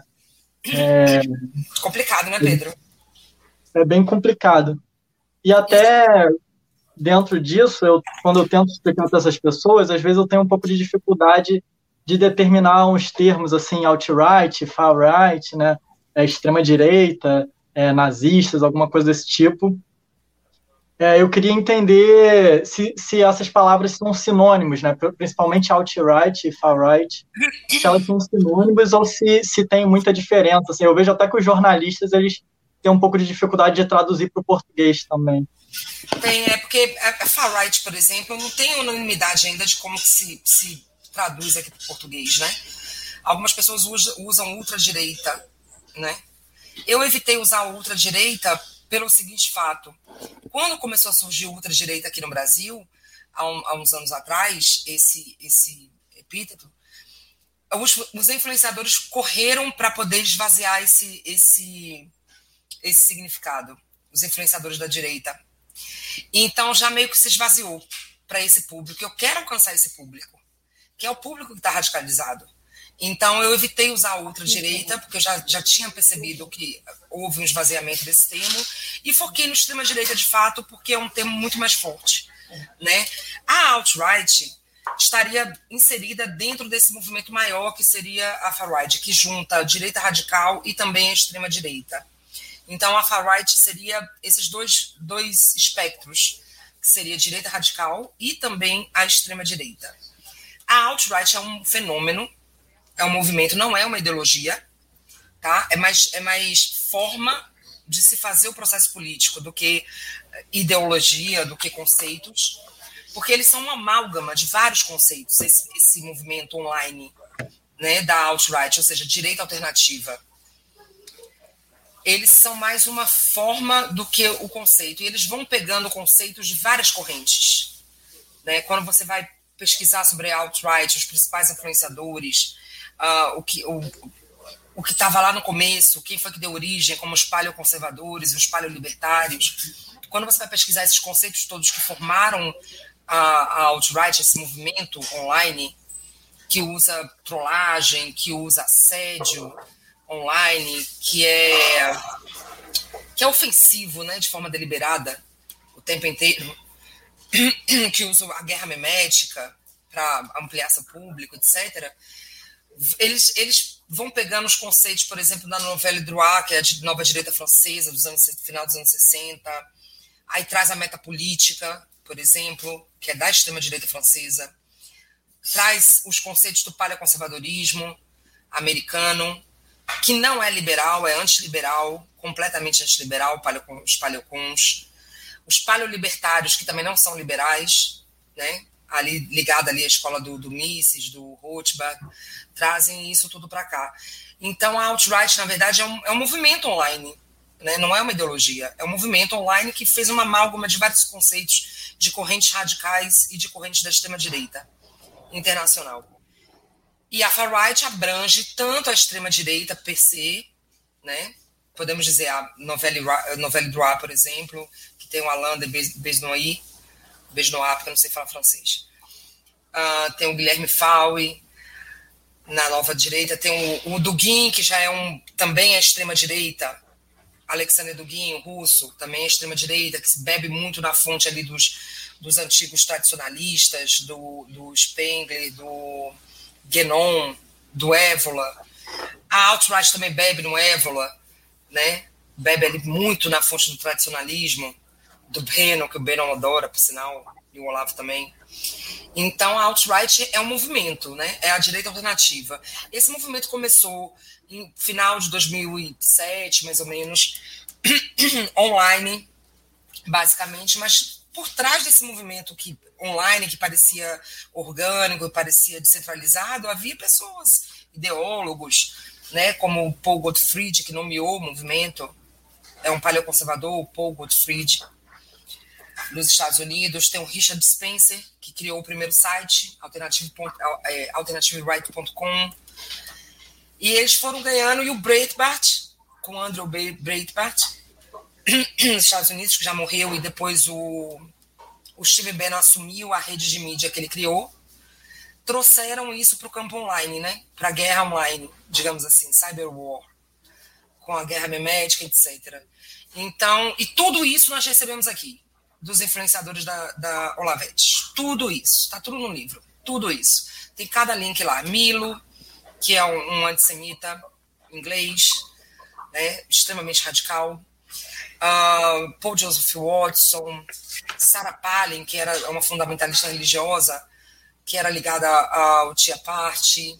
O próprio Breitbart foi elevado ali aqui à categoria de, de uh, o, o Bannon, o próprio Steve Bannon, gente. Steve Bannon começou a ser introduzido aqui no Brasil ainda em 2014. Quer dizer, bem antes, bem antes da eleição do Trump. Na rede da direita, na bolha. Esses Olavetes, esses influenciadores, que hoje até alguns romperam já com o Olavo, eles indicavam os, os documentários do Bannon em suas lives, em suas, em suas é, interações no Facebook, né? indicavam Breitbart, Breit, o Tucker Carlson, que é um supremacista, o tempo inteiro o Tucker Carlson da Fox News está reverberando tropos supremacistas brancos lá, fala toda hora, fala da teoria da grande substituição, que é uma teoria com alto poder de radicalização, inclusive vários manifestos de terroristas de extrema-direita citaram essa teoria, toda hora o Tucker Carlson está repetindo, e Tucker Carlson foi colocado aqui na bolha da direita, muito antes das eleições, como se ele fosse um exemplo de conservadorismo por esse pessoal. Então, a gente tem isso. Você conseguiu entender, Pedro? Mais ou menos a diferença. Aí a gente coloca aqui a extrema-direita, aquele grupo que é contra a ordem da democracia liberal. Pronto. Contra, é a maneira mais fácil. É o que eu estou seguindo, a, é o que eu segui no livro, que é a definição do Kes Moody, que é um especialista no tema, um holandês. Você deve conhecer, né, né Felipe? O Kes Moody. Pode repetir o nome? Kes Moody. Kes. C-A-S. Ah, sim, eu, eu tava lendo o artigo dele hoje, pra você ter ideia. É, isso, eu gosto muito dele. Ah, então, dentro desse aspecto de extrema-direita, aqueles que são realmente contra a ordem da democracia liberal, né, que pretendem realmente. Não, eles não toleram a democracia liberal, nem toleram e pretendem uma ruptura. A direita radical não tolera, mas não essencialmente pretende uma ruptura ou a troca por uma ordem autocrática, digamos, para resumir uma, de uma forma mais, mais simples, para o pessoal entender. E aí, dentro da extrema-direita, você tem vários grupos e não são uniformes. Você tem, como eu falei mais cedo, você tem neonazis, ou seja, que realmente têm crenças no imaginário, no ideário nazista, né, incluindo o antissemitismo, com certeza. Mas você tem outros grupos da extrema-direita que são supremacistas étnicos, mas não necessariamente eles vão, eles concordam com o nazismo, por exemplo, né, ou com o antissemitismo, mas são supremacistas ou são supremacistas religiosos, como na, na Índia, né, com Narendra Modi, Narendra, que aí eles colocam a divisão da sociedade, que já é uma divisão estratificada, né, lá no, na Índia, sempre foi, inclusive inspirou o nazismo, a, o sistema de castas indiano. Então eles colocam os hindus hoje, Narendra Modi é um supremacista religioso, ele coloca, ele coloca os hindus acima do resto da, das outras minorias né, religiosas, inclusive com muitos casos de linchamento de muçulmanos e cristãos. E por incrível que pareça, o bolsonarismo estava é, tudo muito ligado, né? Que é o mesmo é a mesma cosmovisão antiliberal, né? E autoritária. Agora, a gente tá, já está assim, se encaminhando né, para o final da nossa live. É, depois da minha pergunta vai ter o Felipe e a Mari encerra. É, Michele, eu queria perguntar para você que enquanto você estava dentro dessas bolhas bolsonaristas, você pode perceber algum tipo de formação extremista? Havia um clamor por violência ou você acha que esse tipo de extremismo estava mais restrito para grupos mais radicalizados e mais sectarizados? Não, de violência, violência em si, assim, para falar vamos pegar para bater, nunca vi, mas você tem sempre os gatilhos, as iscas, né? Como, por exemplo, bandido bom é bandido morto, ou como, por exemplo, uh, as justificativas que eles faziam para lixamentos virtuais, né? Que poderiam depois chegar à parte física, porque uma pessoa que fica sendo linchada o tempo inteiro virtualmente pode acontecer dela estar na rua e, é e alguém acreditou naquilo, né, de que aquela pessoa é a personificação do mal e cometer algum tipo de delito contra a pessoa, de ação violenta contra a pessoa, ou queimar um, um mendigo, ou queimar um, queimar um travesti, né, isso tudo, as justificativas para isso eu já cheguei a, a, perceber algumas vezes, mas incitação à violência pura e simples eu nunca vi, nunca vi é mais através de iscas, né? que é como se forma, na verdade, a radicalização no extremismo. Porque daí até chegar ao ponto do extremo com ação violenta, é quando essa pessoa já foi tão capturada por esses conceitos que ela acha que a única solução possível será a violência, né? Será uma ação violenta. Então, nesse caso, eu nunca vi. Agora, existe essa, esses grupos, eles fazem muito cursos. Hoje em dia, eles criaram um negócio de cursos, né? trazendo todos esses conceitos para o pessoal. Então, o próprio Brasil Paralelo, né, que traz esse estudo aí toda hora, e já tem mais de um milhão de, de inscritos, eu acho, três milhões, eu não sei. É, essas pessoas vão sendo radicalizadas aos poucos, né, suavemente, não é do dia para a noite. Elas vão se, se introduzindo conceitos da extrema-direita sem nem perceber, muitas vezes. E aí alguns acham que chegam até o extremo, não são todos, óbvio, que chegam ao extremo da ação violenta, é uma minoria, mas chegam. Podem chegar. Felipe? Uh, Michele, então, já que você está entrando nesse. Bem, antes de tudo, só para dizer, só para fazer um disclaimer, eu realmente estava lendo esses dias um artigo do Casmo que você citou junto com o Cristóbal Kaltwasser falando sobre populismo, inclusive. É ótimo esse livro deles, por sinal. Uh, é, bem, eu não conheço né? extensivamente. Mas a minha pergunta, então, vai, vai de encontro também com, com o que você estava falando. E você poderia mais ou menos diferenciar, como é, ou se você já tem no seu livro, você pode trazer do seu livro para cá, para gente, dizer um pouco como é que você diferencia extremismo de terrorismo se é se você se é que você menciona terrorismo no seu livro ou se você tem uma ideia já clara na sua cabeça de como é que você separa os dois? Ah, eu, eu acho que no livro eu menciono sim, porque veja, cada país tem uma definição distinta, né, para o terrorismo, né? Não é algo que seja consenso universal a definição de terrorismo dentro da lei, né? Por exemplo, o Canadá tem, um, tem, uma, tem leis específicas, que por sinal até considerar agora o Proud Boys um grupo extremista de, e terrorista, e no entanto os Estados Unidos não tem. Né? Os Estados Unidos têm uma, uma lei, as leis que definem o terrorismo nos Estados Unidos são muito mais, mais amplas, né? assim, menos são menos específicas, né? até porque a primeira emenda protege muita, muita coisa. O Patriot Act Seria então, na, na, no livro eu menciono os como extremismo ideologicamente motivado, né? Extremismo violento ideologicamente motivado, ou seja, um conjunto de crenças levou aquela pessoa a praticar uma ação, um conjunto de crenças políticas, né, religiosas, que aí também entra o, terrorismo, pode ser o extremismo, por exemplo, islâmico, né? mas no livro eu não toco no extremismo islâmico, só o de extrema-direita mesmo. Porque são os conceitos que levaram aquelas pessoas a acreditarem que aquela ação violenta seria a única solução possível para suas demandas. Aí eu dou alguns exemplos. Uh, um deles é o exemplo do, do ataque em Oslo, na Noruega, do Breivik, que eu li o manifesto né, até grande parte dele, que são 1.500 páginas. E ali naquele manifesto tem todo o conteúdo que o Olavo de Carvalho trouxe para o Brasil. Todo. De marxismo cultural, Eurábia. Quem introduziu a teoria da Eurábia aqui no Brasil foi o Olavo de Carvalho e os alunos dele. Tem a grande substituição, tem a nova ordem mundial, todas essas teorias estão ali dentro do, do manual do Breivik. O manual do Tarrant, que é um outro terrorista da Nova Zelândia, também trazem várias dessas teorias. Eu também li o manual, que se inspirou no do Breivik, né?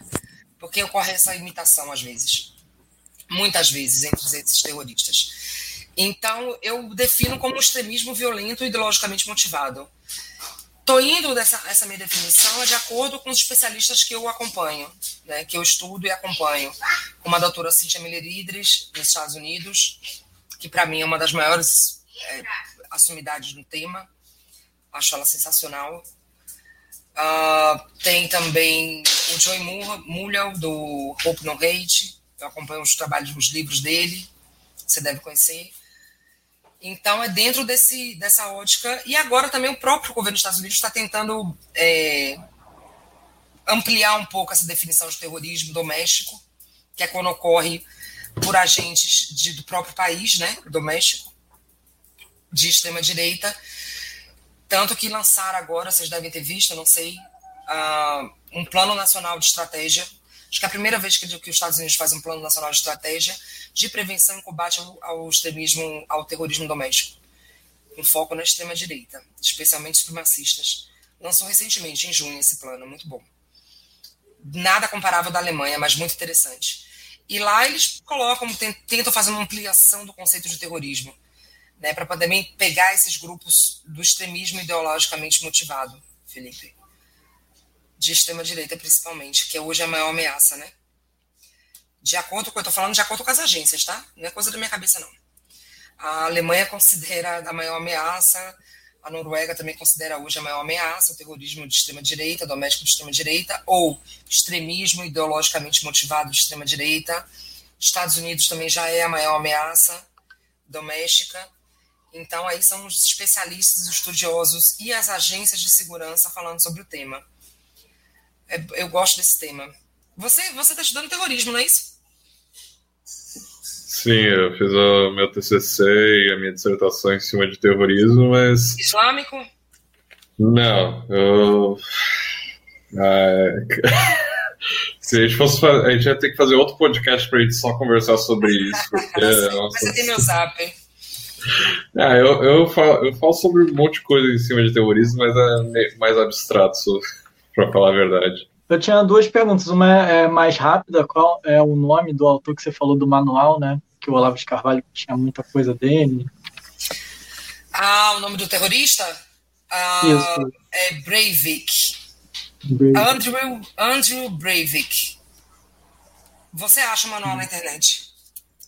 É, é, eu acho que a maioria desse. O pior de tudo é que, bem, a gente já vai cortar essa parte, então só, só uma parte interessante é que a maior parte desse, desses te, uh, testimonials, uh, não lembro qual nome, manifestos, você consegue inclusive comprar na, na Amazon.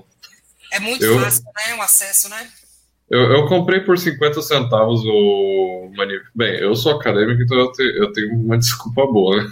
Mas eu comprei o manifesto do Kaczynski, que o Una Bomber, como o pessoal conhece, mais Sim. famoso, e foi 50 centavos no, Pra você ter ideia. Esse, o, o cara de Oslo, nunca lembro o nome dele, mas eu lembro o que, é que ele fez. Porque é bem vivo, é bem vivo por aqui. Porque eu, o cara simplesmente se infiltrou numa ilha.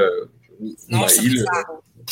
É, e praticamente é, é, ele era meio que uma propriedade do, dos sociais-democratas, uh, do Partido Social Democrata, e a maior parte das pessoas que estavam lá, na verdade, não era nem nem adultos, eles eram crianças. E aí crianças, o cara, adolescentes.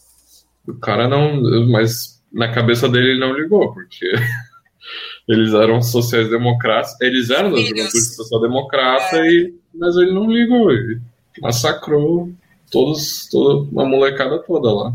É, eram muitos filhos né, do, do, dos sociais-democratas e tal, e a maioria adolescentes de 12 a 18 anos, né? E foi um massacre realmente. Viu? Tem um, até um, um documentário na Netflix, mas foi um massacre mesmo impiedoso que ele fez ele acabou inspirando muitos outros. Agora, Felipe, é muito fácil encontrar material extremista e hoje o extremismo está vindo até a gente sem a gente nem, nem pensar. Você que pesquisa e eu também pesquiso aqui, às vezes eu estou procurando alguma coisa sem eu fazer nada, o próprio YouTube me leva para um me leva para um conteúdo de um extremista, de um neonazista. Vocês acreditam nisso?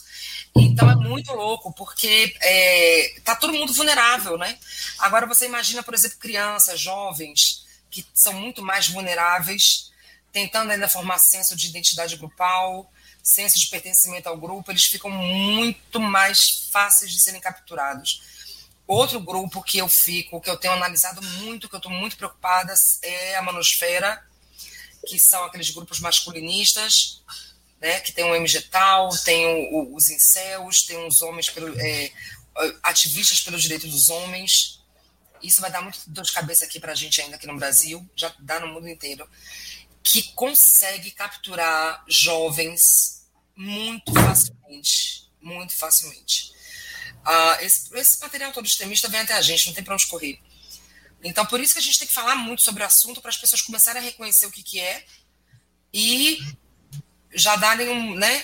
Quando eles perceberem aquilo, eles já criarem uma espécie de rejeição àquele conteúdo todo que estão recebendo. Agora, se encontra todos esses manuais aí fáceis. É, inclusive, o, o meio liberal é um terreno fértil, né, para esses incels da vida aí que você falou. Tem Desculpa, muita coisa. Eu não entendi o eu, eu falei, eu brinquei que os incels, eles estão muito no meio liberal. Esse pessoal aí que você tá masculinista e tal. Muito, muito, entre os libertários. Né? Muitos, muitos. E os, os ativistas de direitos dos homens também. Não é? Eu vou até citar um caso, vou até citar um caso para vocês. Semana passada, não, tem 15 dias, eu não sei se vocês viram, que o agressor da Maria da Penha, um deputado, do PSL postou foto com o agressor do Maria da Penha. Vocês viram isso, não viram? Pronto. No dia, no dia que eu vi o discurso do deputado, eu falei assim: esse discurso é de MG Tal e de ativista do direito dos homens da Manosfera. Passou dois dias, eu vi um rapaz que a Mari deve conhecer, que era líder do Livre, já foi líder do Livre, já foi líder ah. do Povo, já foi líder do MBL, ele expulso Alexandre. Livres. Ele foi expulso. Foi expulso o Alexandre foi. Paiva, você sabe quem é, né? É, sei aquela praga. Pois é. Ele, pois é. Ele simplesmente fez vários vídeos com o agressor da Maria da Penha, repetindo todo o conteúdo da manosfera, dos incels e do, do mais até do, do MG Tal, que é os homens seguindo seu próprio caminho, e mais ainda dos ativistas pelos direitos dos homens. Mas é tão filha ele para ele conseguir capturar os, os jovens homens. Que o que, que ele, como é que eles utilizam? Como é que eles fazem? Como é que ele faz? Ele coloca que, por exemplo, ele pega um problema que existe, digamos a alienação parental, que é um problema que realmente ocorre, né? De mulheres que começam a utilizar os filhos para alienar, fazer alienação dos pais. É um problema que ocorre, não é, não é algo mentiroso só que ele pega essa isca para capturar aquele jovem, aquela, aquela pessoa, e pegar essa pessoa, trazer ela para dentro do mundo da manosfera, no qual aí começa a bombardear um conteúdo que é completamente, completamente misógino. A pessoa sai de lá um monstrinho, entendeu? Um monstrinho que vai para é, é, redes, ou, ou, até justifica a violência contra a mulher, porque o que ele fez com, o que eles fizeram com levando, tentando levar esse agressor da Maria da Penha, é uma afronta, né? Para o debate público, é normalizar, viu, esses discursos, viu? É normalizar é. o discurso justificativo da violência contra a mulher. Porque esse pessoal não aceita a ordem social não hierarquizada por gênero. Precisa entender isso. Eles não aceitam. E vão criando subterfúgios para trazer o debate, para se normalizar na sociedade essa aberração que eles querem. Inclusive, não, olha, esse cara aqui ele foi expulso do Livros, e olha que para ser expulso do Livros tem que ser. É, mas a gente é muito tolerante. Pois é, é, mas ele passou por todos os grupos, né? Ele passou é. pelo Novo, ele passou pelo MBL, ele, ele passou... Então é. vocês vejam como eles vão se camuflando e vão entrando dentro do pessoal, e ali eles conseguem um público. Sim, sim. Entendeu? Sim, sim. Olha como eles são ardilosos. Inclusive, isso é, é até uma pergunta que eu te faço, porque a polarização às vezes traz esse, esse local de Lula e Bolsonaro, né? Uhum. são dois populistas, estão, como você. É, nós, eu e você também somos contra o PT, mas colocar o, o Lula e o Bolsonaro no mesmo patamar é, muita, é muito perigoso, você não acha? É justamente eu isso acho. que traz, né? Porque às vezes as pessoas tentam fazer essa equivalência, né? Porque o Bolsonaro é extrema-direita, o Lula é extrema-esquerda, e essa equivalência, na minha opinião, por mais que eu seja contra o PT, eu estive lá no impeachment da Dilma, eu estive contra o, o, o governo, né? O desastroso governo dela, mas eu não vejo equivalência, né? E é uma coisa muito perigosa. Como você falou, do Alexandre Paiva, né? Pega uma coisa igual alienação parental, que é uma coisa real, que existe, uhum mas leva ele num local que não que, que é, é, muita desonestidade, né? Você chegar e tentar colocar isso no local onde não pertence, né? É igual outro dia eu estava discutindo com, com um rapaz que ele foi vendo, vendo aquelas questões de estupro, agressão, ele fala assim, mas os homens podem ser estuprados e tal. Eu disse, podem, somente os dois são. Só que a equivalência não existe, né? Você vai não existe, é. estupros de mulheres e o número de estupros de homens é totalmente não, não tem essa equivalência. Então o debate público às vezes é permeado por isso, né? Isso é muito perigoso. Por exemplo, como colocar o Lula como o extremo do Bolsonaro, o que não, não é verdade. Não é verdade. Isso, por sinal, é uma coisa que eu venho sempre falando e as pessoas não gostam, porque o pessoal chama de bolsopetismo. Não existe bolsopetismo. Bolsonarismo é uma coisa, o petismo é outra. Ambos são populistas? São ambos são populistas. Porém, o bolsonarismo se baseia em conceitos que, que querem uma ruptura com a ordem da democracia liberal, que não é pluralista, não respeita os princípios liberais nenhum, não respeita nenhum tipo de minoria. O PT é isso? Não, não é. Então não pode se dizer que bolsopetismo existe. Porque o bolsonarismo é uma coisa, o petismo é outra. Tem a ala radical do PT? Óbvio que tem. Tem a ala da extrema esquerda? Óbvio que tem dentro do PT. Óbvio que tem, isso é evidente. Mas não são a mesma coisa, de forma nenhuma. Apesar de ambos serem populistas. É, quando surgiu a. Pegando um gancho aqui. E eu não tenho nenhum tipo de simpatia pelo Lula e todo mundo sabe disso. Nunca votei no Lula. É, nunca votei, sempre fui anti-PT. Votarei em 2022. Se for Bolsonaro e Lula no segundo turno, vou apertar o 3 até quebrar a urna. Vou votar no Lula se for, né? Se acontecer de irem os dois. Porque nós estamos aqui diante da extrema-direita, tá, pessoal? Então, não adianta dourar a pílula.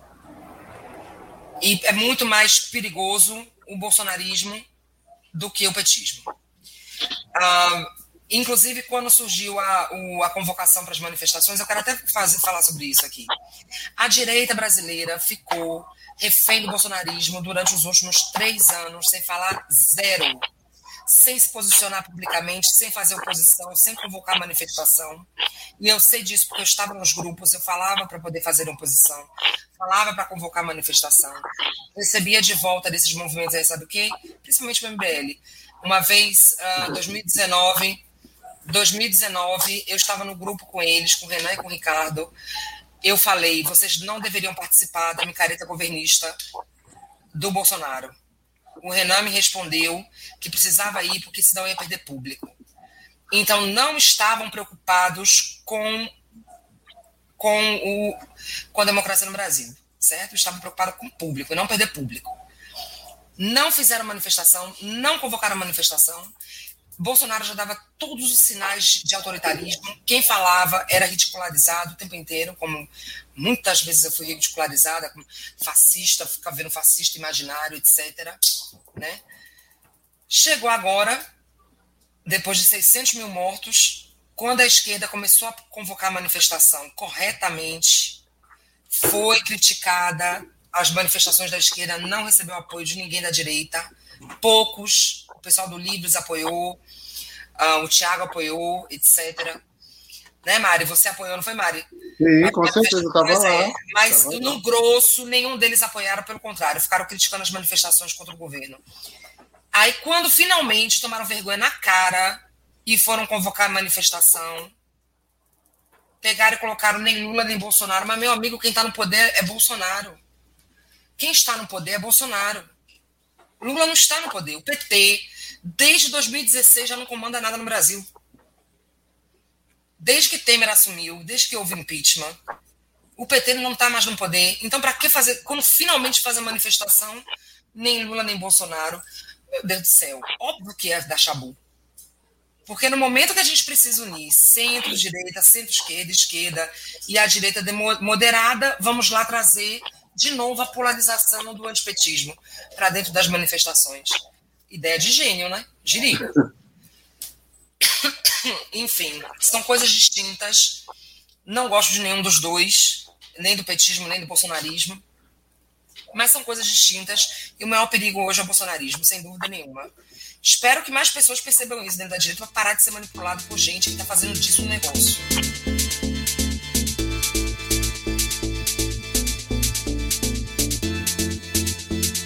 Não, eu ia até tentar encaixar uma pergunta sobre o MBL, mas meio que você já respondeu. Mas acho que o que eu queria saber também é sobre essa radicalização, esse, essa radicalização que chega ao ponto de, de se assemelhar muito com o terrorismo, ou até um terrorismo mesmo. Se aqui no Brasil, quais setores você acha que são mais suscetíveis ou mais perigosos a, a se transformar em algum tipo de terrorismo? Assim? Para ser alvo ou para virar terrorista? Para virar ou para incentivar de alguma forma. Ah, o, assim, o terrorismo de extrema-direita, ele, ele não, não são grupos organizados, né? São pessoas radicalizadas, indivíduos. Às vezes eles nem têm é, nenhum tipo de, de, de grupo, e, é, hierarquia, não seguem comandos. São pessoas que chegam num, num estágio onde elas começam a acreditar que a nova ordem mundial é terrível e que a única forma de acabar com isso é, de repente, sei lá, queimando os estudos da Globo. Porque a Globo ou, ou a Globo recebe financiamento de Jorge Soros, ou de repente atacando uma sinagoga, ou de repente achar que o marxismo cultural faz com que as crianças fiquem virando gays, né? E aí vai atacar os gays. Então, não tem como a gente falar assim, vai sair de tal lugar. Por isso que é tão complicado para essas agências de segurança conseguirem monitorar, porque pode ser em qualquer lugar. Pode ser um, um rapaz ou pode ser um, um, uma pessoa mais velha, um veterano, é. né, um policial veterano que, de repente, se, se radicaliza ao ponto de achar que, que a ação violenta é o é caminho ideal. Que aconteceu aqui na Bahia. Né? Aconteceu na Bahia. Vocês viram, não sei se o Felipe viu, em janeiro, janeiro? Ou fevereiro, não lembro logo no começo do ano, um soldado que foi para o Farol da Barra aqui, em Salvador. Não, é, é, é, é Shelley, teve agora, poucas semanas atrás, teve uma convenção de, de, de conservadores aqui em, aqui em Brasília que foi, foi puxada pelo Eduardo Bolsonaro, né? E era justamente todo esse discurso que você fala aí, é. contra ideologia de gênero, contra essas coisas de teorias conspiratórias, comunismo. Tudo. Teve um evento que foi a segunda edição, né, eles, eles colocam como se fosse um evento conservador, mas tem toda essa pegada de extrema-direita e tal. Eles fizeram um evento patrocinado. Eles fazem, é o... tinha aquele grupinho mesmo do, do Brasil Paralelo lá. Inclusive, você vai lá ver os palestrantes, é só essa turminha da extrema, entendeu? Eles fizeram um evento sobre isso. Então, é basicamente... Sim. Sim, Mari, foi o CEPAC. O CEPAC é, era um evento, durante muito tempo nos Estados Unidos, foi um evento realmente conservador, né? na época ainda dos neocons, dos neoconservadores. Mas desde que o, que o Trump e, e o paleoconservadorismo, essas correntes radicais da alt-right, capturaram o Partido Republicano, o CEPAC é cada vez mais conspiracionista e ligado à direita radical e extrema-direita. Quem veio, inclusive, para o CEPAC foi o filho do. O filho do Trump não veio ia vir, mas teve problema no avião. Foi o CEO do, daquela rede nova, Getter, o Jason Miller, que é um extremista. Deu palestra. Sim, sim. E tá organizado, né? Isso é uma referência de organização. Eles ficaram decepcionados, disseram que o Trump ia participar e não participou e tal, mas é isso que você fala o tempo todo. Existe uma organização, inclusive, para isso. Sim, era o Trump Jr. que viria. E aí teve alguma nevasca lá, acho que foi do furacão que, que houve lá nos Estados Unidos, aí o, o avião não pôde vir. Então ele fez a participação online. E o Jason Miller, que é o criador daquela rede que foi que ele lançou depois que o Trump foi banido do Twitter, ele participou. E quando ele estava voltando, ele foi até levado para depor pela PF, pela Polícia Federal. Foi no inquérito das fake news. E logo depois o Eduardo Bolsonaro foi para os Estados Unidos e já conseguiu fazer participação agora na Fox News com o Tucker Carlson, né? E antes disso, já tinha estado com eles num simpósio de alguns conspiracionistas lá nos Estados Unidos também, da extrema-direita. Simpósio que eu esqueci o nome, mas ligado ao Bannon. Tava até com Bannon, Steve Bannon. Lá também. Tá tudo conectado. Meu livro tá aí, viu, pessoal? Tá, você leu, Mari? Tô lendo, amigo. Tô lendo aqui, porque o livro é longo. É, é longo e muita informação. O livro está aí. Quem quiser entender essa, essa patifaria toda aí, é só ler Recomendo demais, porque é, a Michelle conseguiu fazer um resumo condensado dessa questão da extrema-direita, que muita gente, inclusive, acha que é uma teoria conspiracionista, né? Que acha é, que não existe e tal. É, é mesmo o inverso, o inverso do inverso, né? Então, que não, que isso é bobagem, e não sei o quê. Você sofreu muito isso, inclusive, né, Michele? Muito, pra, muito. Até, até, as pessoas perceberem que era uma realidade, né? É, demorou para as pessoas perceberem, né? Até hoje, na verdade, ainda sofro, porque, mas assim, desses influenciadores que ficam me atacando, é porque eles foram agentes nessa, nessa radicalização. Então, é óbvio que eles vão querer que eu seja é, desmoralizada e que as pessoas não saibam que eles foram agentes né, nessa radicalização, continuam sendo, diga-se de passagem. Então, esses ataques deles são esperados, né? Afinal de contas, passaram anos aqui entupindo Bannon, entupindo Breitbart, Olavo de Carvalho, todo esse lixo aí na cabeça da moçada. Aí eu cheguei e falei: olha, vocês, o próprio trumpismo, né? As paquitas, eu chamo os paquitos do trumpismo, né? Aqui no Brasil. É, eles próprios, até recentemente, agora na, na, eleição dos Estados Unidos, tentavam dissociar a imagem do Trump com o Bolsonaro. Ainda hoje eles tentam, não é impossível você dissociar os dois. Mas por quê? Porque eles querem sair limpinhos, fazer um rebranding, né? Reformulação de marca.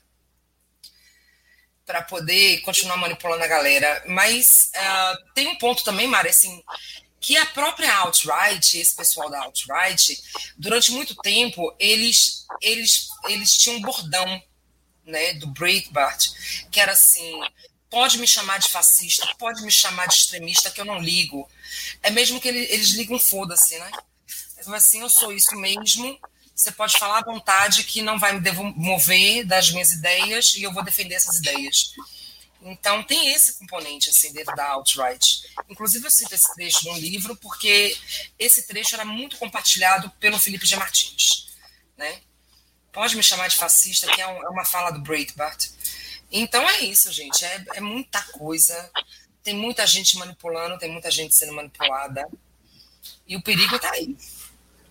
O golpe está aí. Bom, e depois desse papo de muito fôlego, a gente vai chegando agora ao final da nossa live, porque é muita coisa, né, Michele? Mas a gente Sempre quer é agradecer, a gente quer agradecer muito que você tenha aceitado o convite do Bem-Estar Capital. Para a gente foi um prazer receber você aqui. E dividindo essa bancada comigo, eu tive Felipe Desói Carabalo, Pedro Ruas, Mari Valentim e eu, Jéssica Lopes. Segue a gente em todas as nossas plataformas, arroba Bem-Estar Capital, arroba Bem Capital no Twitter, assiste todos os nossos, os nossos episódios e acompanhe as nossas atualizações pelas redes sociais. Um beijo, tchau.